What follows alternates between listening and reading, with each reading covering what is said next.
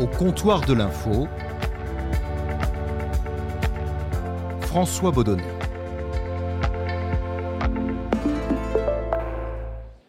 Bonjour et bienvenue au comptoir de l'info. Aujourd'hui, à côté de moi, au comptoir, j'ai été rejoint par Marise Burgot. Salut Marise. Salut François. Alors Maris, tu es l'un des visages de l'info à France Télévisions, tu es grand reporter, tu as été correspondante euh, à Londres puis à Washington, euh, tu te rends souvent sur les terrains de, conflits comme la Syrie, euh, tu as couvert aussi des événements comme le tremblement de terre en Haïti, tu as également été journaliste politique, bref, la liste est, longue. Et là, ton actualité, c'est un reportage que tu as réalisé avec Agnès Varamian, qui est notre correspondante à, Washington, sur les retrouvailles d'un vétéran américain et d'une Française 75 ans après une histoire d'amour qu'ils avaient vécue en France en 1944. Marise, pourquoi est-ce que tu as choisi euh, finalement d'intervenir dans leur vie en les faisant se rencontrer? Mais parce qu'en fait, ils nous l'ont demandé en fait, on ne se serait pas permis, à dire vrai, parce que euh, ne s'était pas vu depuis euh, de longues années. Et en fait, ce vétéran que qu'Agnès Varamian, notre correspondante, a rencontré, ce vétéran a dit euh, J'aimerais tellement la revoir, cette femme. Et donc, on s'est senti autorisé à, à, organiser, c'est vrai, ces retrouvailles, puisqu'il l'avait demandé. Et euh, moi, je lui ai fait une petite surprise parce qu'il ne savait pas au départ que nous allions la voir et que nous l'avions retrouvée. Donc, dans le train, en fait, je lui ai dit, dans le train qui nous emmenait normalement à Briey, qui était le lieu où était sa garnison, eh bien, je lui ai dit, euh, vous savez quoi? On va aller la voir, cette dame, parce qu'elle est vivante et puis en plus, elle vous attend. Janine. Janine, je t'aime, ma chérie. De longues minutes de tendresse, mêlée de larmes. Merci. C'est tellement bon de te revoir. Eux qui ont su garder intacte cette émotion d'il y a 75 ans. Est-ce que notre rôle de journaliste, euh, c'est d'agir sur la réalité ou, de rapporter seulement cette réalité? Non, c'est vrai que c'est une très bonne question. Euh, pour le coup, ce monsieur nous a demandé, nous a dit, j'aimerais tellement la revoir. Donc moi, je ne vois pas là de, problème à, organiser euh, ces retrouvailles. Euh, c'est vrai que notre travail au sens strict, c'est de rapporter des faits. Là, on a un peu organisé quelque chose, participé à un fait qui s'est déroulé devant nos yeux mais euh, c'est quelque chose d'extrêmement positif. Euh, moi, je pense que c'est quand même aussi un peu notre rôle. On n'est pas obligé de ne faire que des choses très graves. Moi, je passe ma vie à rapporter, à parler de choses très graves. J'ai été très heureuse de faire ça. Quels sont les retours que tu as eus sur ce reportage? Énormément de retours. Je pense que c'est même la première fois que j'ai de tels retours après un reportage. Euh, c'est un peu troublant hein, parce que quand on va sur des zones de guerre, euh, on nous dit quasiment rien parfois. Et, là, alors que tu risques ta vie. Voilà. Mais euh, je comprends, je comprends très bien que les gens aient envie de voir des choses positives, qui parlent d'amour. voilà, c'est universel. Et puis c'est tellement, c'est tellement rare de telles retrouvailles. Je, je comprends qu'il y ait eu autant de retours. Et puis ces deux personnes étaient était très vrai. Elles ne se sont plus occupées de la caméra euh, et de nous. Elles se sont vraiment retrouvées en oubliant qu'il y avait une, équipe de télévision. C'était euh, c'était vrai. Donc euh, les gens sont sensibles à ce qui est vrai, ce qui n'est pas joué, ce qui est totalement sincère. Quelques jours après la diffusion du premier reportage, tu es retourné dans la maison de retraite de Janine et tu l'as interviewée. Est-ce que ça, c'était quand même pas un peu le reportage de trop? Peut-être. On me l'a beaucoup dit. Peut-être. Je suis assez d'accord, c'était peut-être le sujet en trop, il était quand même digne, j'espère en tout cas. Est-ce que, euh, parce que là on était vraiment dans l'émotion, euh, est-ce que nous, particulièrement à la télévision d'ailleurs, on n'a pas tendance euh, à jouer trop le, journalisme émotionnel? Est-ce que tu penses que c'est ça notre fonction, notre, notre métier. Je ne parle pas uniquement de ce reportage, hein, bien sûr, hein. mais où est-ce qu'au contraire, on doit apporter un, décryptage, une analyse? Non, mais c'est sûr. On a... Est-ce qu'on a trop tendance à le faire? Euh, je ne suis pas si sûre. On le fait, même sur des terrains de guerre. Moi, ça m'arrive de faire des, reportages extrêmement émouvants et d'être moi-même très émue. Euh, mais c'est pas ce que je cherche euh, fondamentalement, euh, loin de là. Ce qu'on veut, c'est rapporter des faits, raconter ce qui se passe vraiment. Est-ce qu'on le fait trop? Je ne suis pas sûre que nos journaux à nous, à 20h, soient pleins d'émotions comme ça. Je suis pas sûre, non. On est même parfois un peu austère avec l'économie, la politique les chiffres, euh, l'émotion, c'est pas tout le temps, tout le temps dans nos journaux quand même. On nous accuse quand même beaucoup de, faire du sensationnalisme en permanence et peut-être de ne pas parler, par exemple, euh, d'événements importants mais dont on n'aurait pas les images. Tu partages cette, euh, critique? Non, je suis pas d'accord. Mais du tout même. Je trouve pas que nos journaux à France Télé soient sensationnalistes du tout.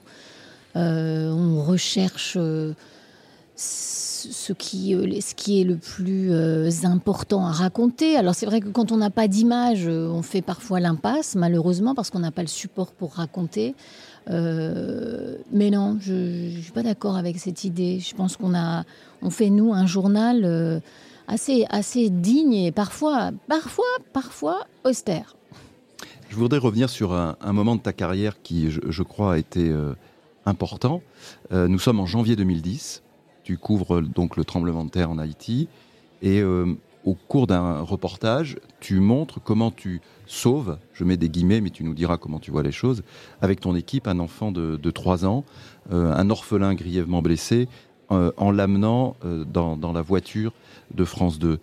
Est-ce qu'il ne fallait pas séparer, j'ai envie de dire, le, le reportage de l'action humanitaire que tu, que tu as eue? Non, je ne crois pas parce qu'en fait, ça s'est passé devant nous. Euh, on était en train de faire un reportage.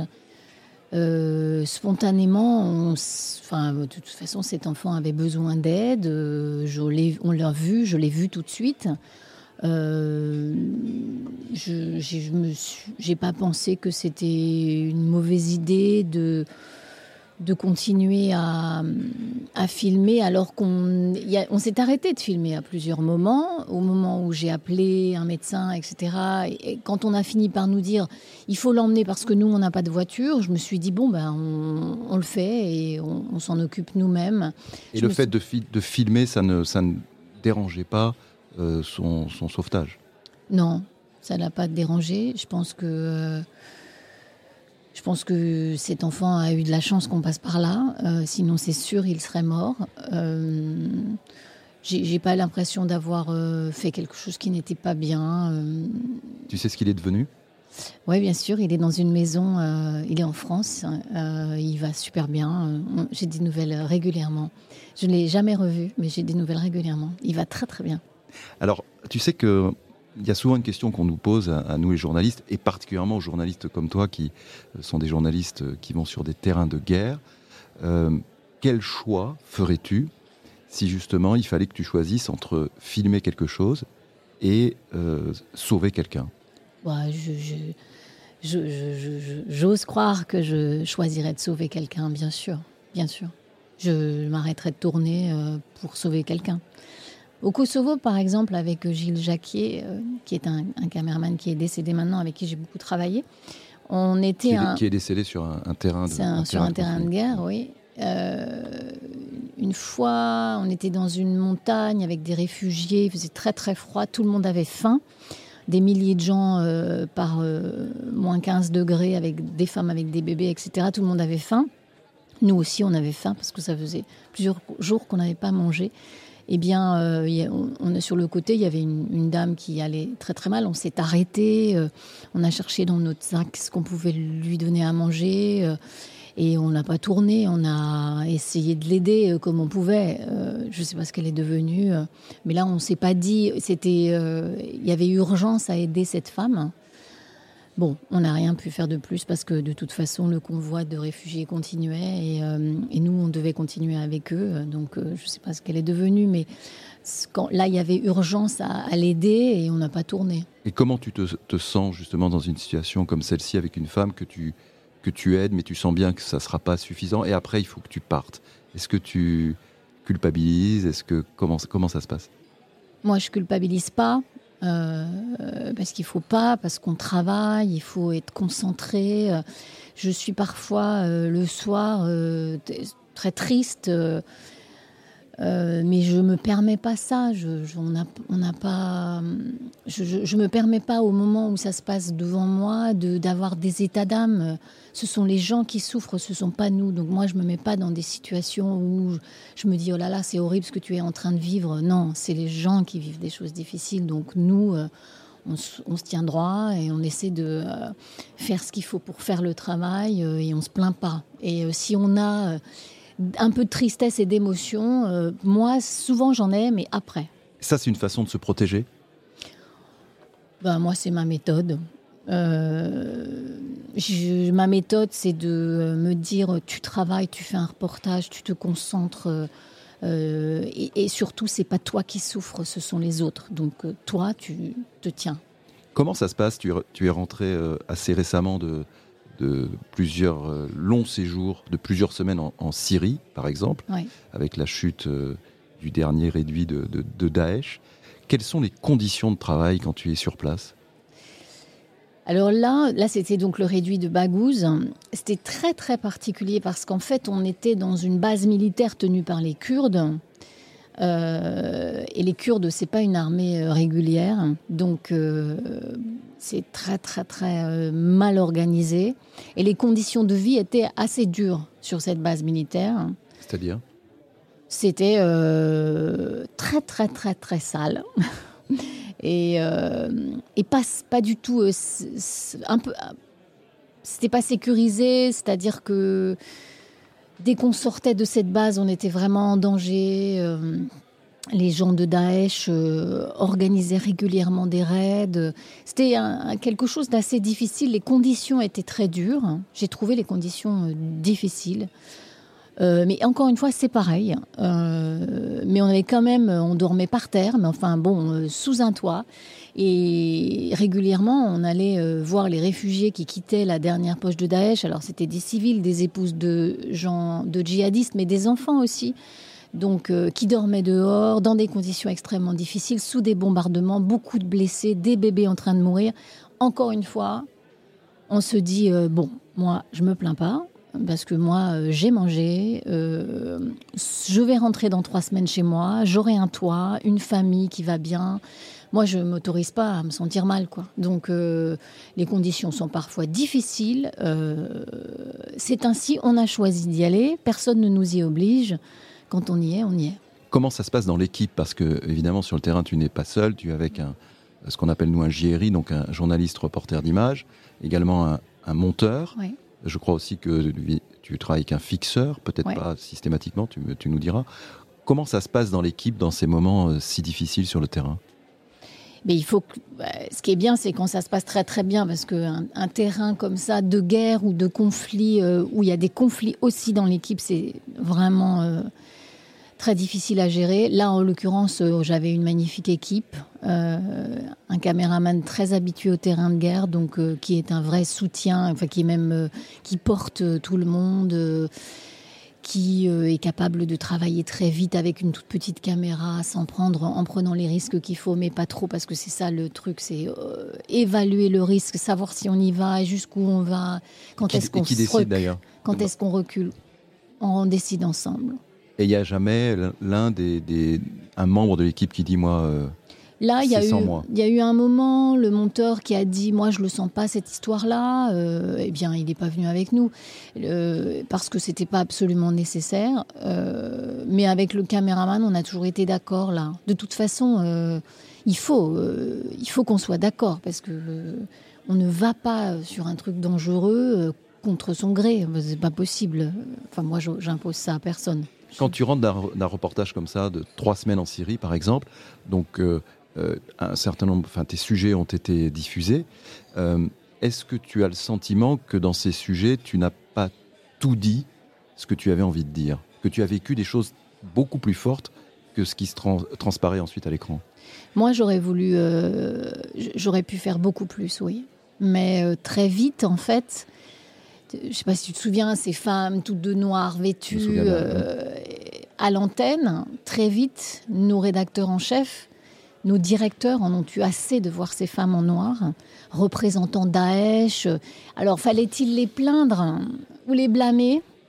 C'était des Françaises en plus. Il y avait des Françaises énormément, des enfants. Alors nous, quand on les voyait sortir blessés, euh, euh, mourant de faim pour la plupart, vous, ce sont des êtres humains, quoi qu'ils aient fait auparavant, euh, qui qu'ils aient épousé, parce que c'était souvent des épouses de, de- de combattants de Daesh. Moi, je trouvais que quand même, euh, on avait là une crise humanitaire importante, majeure.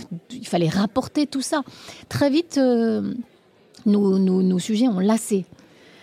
Ça, c'est quelque chose de, de- de- de dur à vivre, hein, parce que vous vous dites, un, je prends des risques pour euh, se rapporter ces images, et en fait, ça n'intéresse pas. Mais je comprends, hein, Est-ce que ça n'intéresse pas ou est-ce que ça choque qu'on donne la parole euh, des, à des femmes de djihadistes qui en plus ne, ne, ne faisaient pas montre de, de remords Exactement, non mais ça, tu as tout à fait raison, François, c'était bien le problème. Euh, elles ne- n'avaient pas de remords, elles étaient même euh, parfois agressives avec nous. euh, c'était vrai- c'est vrai. Une sorte d'international djihadiste de femmes, Ou le français, tu parles français ou bien anglais même si elles prétendent aujourd'hui avoir pris leur distance avec Daesh. Beaucoup sont encore ultra radicales et sèment la terreur dans le camp. Très vite, toutes ces histoires ont lassé, et, ce que j'ai compris, mais nous, euh, on a été, on s'est vite dit, waouh, donc en fait ça, ça n'intéresse pas, donc qu'est-ce qu'il faut faire? Comment est-ce qu'on traite quand même cette histoire-là? Alors on a cherché euh, d'autres civils, etc. Mais c'est pas évident parce qu'on était dans un cadre très très serré. Comme c'est la guerre, tout est dangereux. Tu vas pas dans le village où tu voudrais aller. Tu fais pas. C'est difficile de faire un pas de côté sans prendre trop de risques, puisque c'est ça le, truc. hein. C'est j'y vais, mais je pèse le risque parce que l'idée c'est quand même de revenir. Et, donc euh, de faire des bons sujets, mais de revenir euh, pas blessé, euh, si possible en, en excellente santé. Donc c'est- compliqué. Nous sommes toujours avec Marise Burgot au comptoir de, l'info. La première fois que nous sommes parlé, Marie, c'était un autre moment difficile pour toi, c'était à l'été 2000. Tu venais d'être libérée après avoir été prise en otage euh, sur l'île de Jolo, aux Philippines. Et je ne sais pas si tu te souviens de ce moment-là, enfin tu te souviens évidemment de ce moment, mais pas peut-être euh, de notre conversation. C'était une conversation par téléphone, c'était une interview. Euh, à l'époque, je présentais le journal de 13 heures euh, sur France Inter et je recueillais en direct ton témoignage. Je crois me souvenir que tu étais sur un bateau juste après ta libération.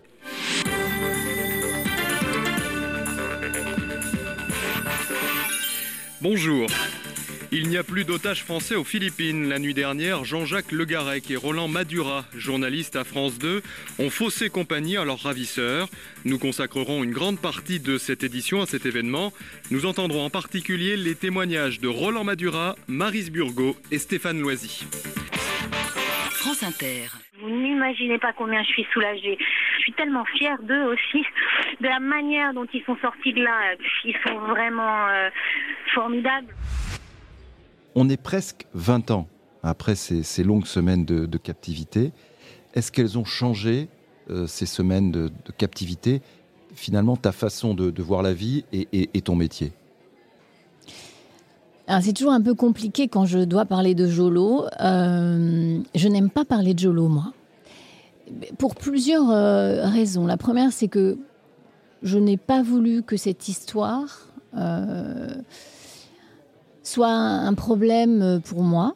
Et ma, ma, façon de faire à moi a été de me dire, euh, j'en ai parlé au début, euh, la, la preuve, puisqu'il y a eu cette interview sur France Inter dont je ne me souviens pas. Euh, je me suis dit, bon, il faut que tu. Enfin, c'est ma- c'était ma méthode, hein, je, vraiment, euh, chacun son truc. Je vais, je vais plus parler de ça. Et, euh, et comme ça, euh, je me page. sentirais mieux. Et je, moi, c'était ma manière de tourner la page. Je ne suis pas sûre euh, que ce soit la bonne méthode. En tout cas, elle m'a, moi, assez bien réussi. J'ai très vite retravaillé parce que je ne voulais pas, je ne voulais pas être cette petite chose qui avait été otage à Jolo et qu'on allait surprotéger. Je voulais continuer mon métier. J'étais jeune, c'était il y a 20 ans. Donc si je m'arrêtais là.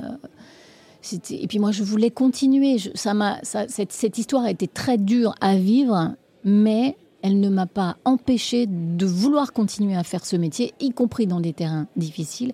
Et je ne voulais pas que ces euh, preneurs d'otages aient cette victoire en plus. C'est-à-dire, non seulement nous avons été prisonniers alors qu'on ne le méritait absolument pas, et, en plus, ils auraient gagné parce qu'ils auraient détruit euh, ma passion de ce métier. Il n'en était pas question une seconde.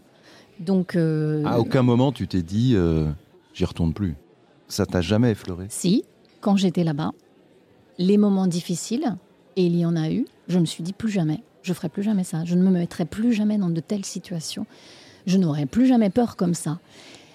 Et puis, euh, bon, ça s'est bien terminé. On est rentré. Et je pense 15 jours après mon retour, je me suis dit, mais non, mais tu vas retourner. je, n'acceptais pas. Euh, je n'acceptais pas cette victoire, euh, de, leur donner cette victoire. Je leur en veux encore beaucoup hein, à ces gens. C'est très présent. Non, non, mais euh, j'aime pas en parler parce que j'aime pas cette histoire. Je déteste euh, ce qui s'est passé, euh, être prisonnier au pied d'un arbre pendant des semaines. c'est quelque chose de très particulier, surtout quand on a peur pour sa vie. Donc, non, je sais pas très présent, mais je, je, mais je suis émue quand j'en parle, tu vois. Alors que ça fait 20 ans J'en parle très peu parce que j'aime pas non plus cette émotion-là qui revient. J'aime pas. Je, sens bien que c'est ma méthode pour me protéger de cette histoire était la bonne. Et ça a fonctionné puisque tu es reparti. Oui. Et que finalement on ne garde pas l'image de toi, de, de Maris Burgo, otage. Non. C'est pas l'image que. non, mais même plein de gens ont complètement oublié. Je suis étonnée que tu m'en parles parce que plein de gens. Euh, tous les jeunes journalistes du service qui travaillent avec moi, je suis sûre que la plupart ignorent totalement euh, cette histoire. Hein. Et dans la rédaction, tout le monde a oublié. Parfois, des gens me disent Oh là là, c'est dur ce qu'il est en train de vivre comme otage. Et je vois qu'il ne se souvient pas du tout que moi, j'ai été otage. Et tu, je te, gardes, rien. tu te gardes bien ah de, le rappeler. Absolument, je ne dis rien. On est à un moment pour le journalisme qui est un peu particulier. Euh, il y a peut-être 15, 20 ans ou 30 ans, le, le, journalisme était un, un métier euh, avec une bonne réputation. Euh, aujourd'hui, ça a complètement changé.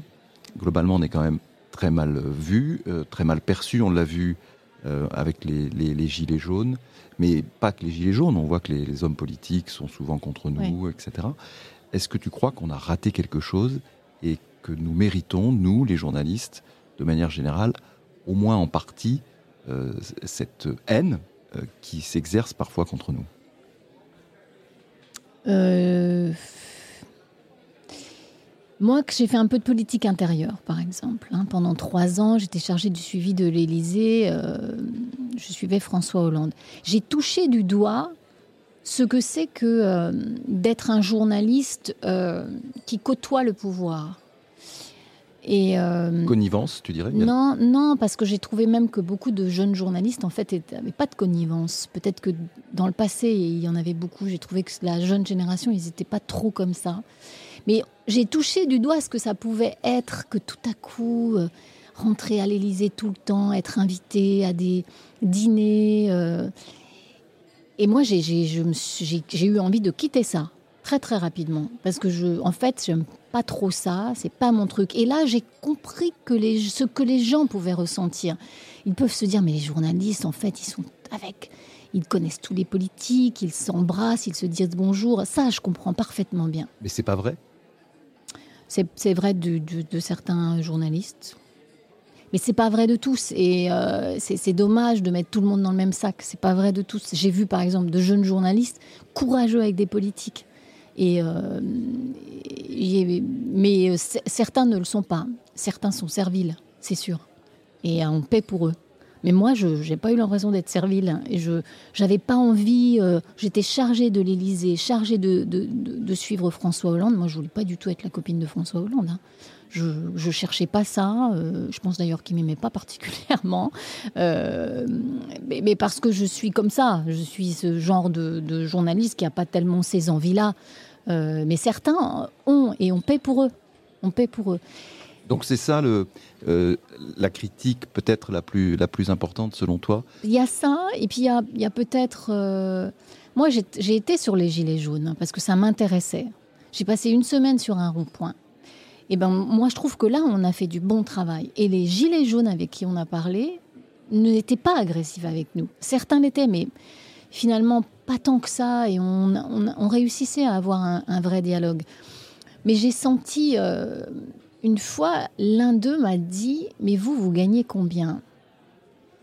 Et là, j'ai été un peu... Euh, ces gens gagnent euh, le SMIC moins que le SMIC très souvent.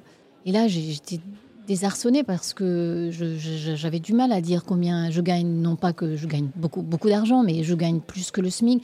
Et je me suis dit, tu vas le choquer si tu dis combien tu gagnes. Euh, et là, j'ai compris aussi pourquoi euh, ils pouvaient les gens pouvaient avoir une sorte de, de haine à notre égard, parce qu'on est un peu des nantis. Nous, on fait partie des Parisiens.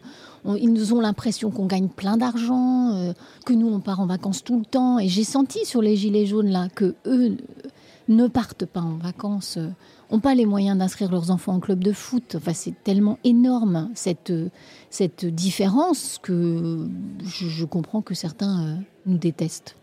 Mais est-ce qu'on mérite ça? Parce que après tout, est-ce qu'il faut euh, se dire qu'on gagne trop? En plus, non, on mérite pas. tous les journalistes ne sont pas des nantis. ils ne sont pas tous parisiens. Ils ne viennent pas forcément tous d'une famille aisée. Absolument. Moi, je viens pas d'une famille aisée du tout. Il euh, n'y a pas de journaliste dans ma famille. Euh, je suis la seule. J'ai eu aucun piston pour faire ce que j'ai fait. Je l'ai fait parce que j'ai travaillé et parce que j'ai cru que je pouvais peut-être y arriver, même si souvent j'ai douté. Non, c'est injuste. C'est injuste. C'est injuste pour une majorité de journalistes. Ce sont des gens qui travaillent énormément. On, passe des heures et des heures euh, en reportage. c'est injuste, mais c'est ainsi. Ça fait, je crois, à peu près 30 ans que tu es dans, le, dans ce métier. Si tu devais retenir un seul moment de, ce, de ces 30 dernières années, quel est le moment qui t'a le plus marqué, le plus... Euh, alors on peut peut-être mettre de côté Jolo, dont tu nous as déjà parlé. Euh, à part ça, à part ce moment-là, quel est le peut-être le reportage le plus fort? Qu'est-ce que voilà dont tu es ressorti euh, changé peut-être? Alors il y a j'ai parlé du Kosovo tout à l'heure. Moi, j'étais au Kosovo avec Gilles Jacquet. Gilles Jacquet, donc un caméraman extraordinaire qui est décédé sur un terrain de guerre. Et avec Gilles, euh, à un moment, ça faisait trois jours qu'on était dans la montagne. C'était l'épisode dont je te parlais tout à l'heure. Et on avait très très faim. Et euh, je pense que ça faisait deux jours et demi qu'on n'avait rien mangé. Les réfugiés autour de nous n'avaient non plus rien à manger. Et, moi, à un moment, je me suis assise dans la neige et j'ai dit à Gilles, non mais là, moi, j'en peux plus. Qu'est-ce qu'on fait là euh, On va jamais s'en sortir, on n'y arrivera jamais parce qu'on devait continuer cette route pour euh, pouvoir diffuser notre sujet. Et je me disais, on ne sera jamais à l'heure, on va jamais y arriver. Et il s'est assis et il a sorti un carré de chocolat qu'il avait gardé euh, depuis deux jours et demi. Et on a partagé ce carré de chocolat noir et euh, c'était mais, euh, le meilleur chocolat du monde. Et, euh, et c'était un moment extraordinaire. Et j'y pense très très souvent parce qu'il est décédé et parce qu'il était tellement généreux et qu'il avait eu cette générosité de me dire, tu sais quoi, j'ai gardé un morceau de chocolat, on va se le partager. Et je me souviens qu'après, on est reparti. Et c'était comme si on avait mangé un, énorme steak avec trois tonnes de frites. Merci Marise, merci Marise Burgot d'avoir partagé euh, ce carré de chocolat avec nous et puis également ton, expérience pour le merci comptoir de l'info. Merci encore. Et puis nous, on se retrouve euh, très bientôt pour un nouvel épisode. À bientôt.